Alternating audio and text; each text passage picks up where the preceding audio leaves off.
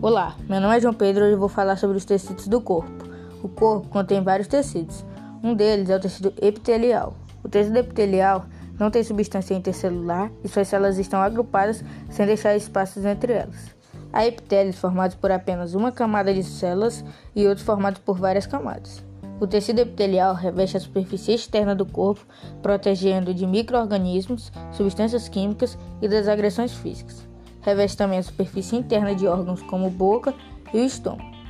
O segundo tipo de tecido é o tecido conjuntivo. É o mais abundante no organismo.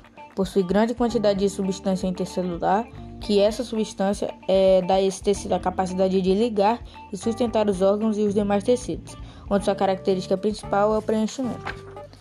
O terceiro tipo de tecido é o tecido muscular, que está dividido em três partes: tecido muscular não estriado, tecido muscular estriado esquelético e o tecido muscular estriado cardíaco.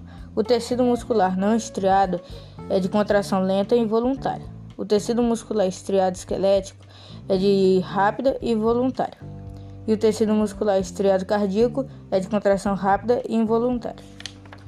E o último tecido que eu vou falar é o tecido nervoso. No organismo, o tecido nervoso é constituído por neurônios, que no caso são células nervosas e uma variedade de células de manutenção, sustentação e nutrição, a neurologia. Os neurônios possuem um corpo celular onde está o núcleo. Do corpo celular partem os prolongamentos, detritos e axônios. Os detritos são especializados em receber estímulos. O axônio, prolongamento único, é especializado na condução de impulsos que transmitem informações do neurônio para outras células. E esses são os tecidos que eu falei hoje.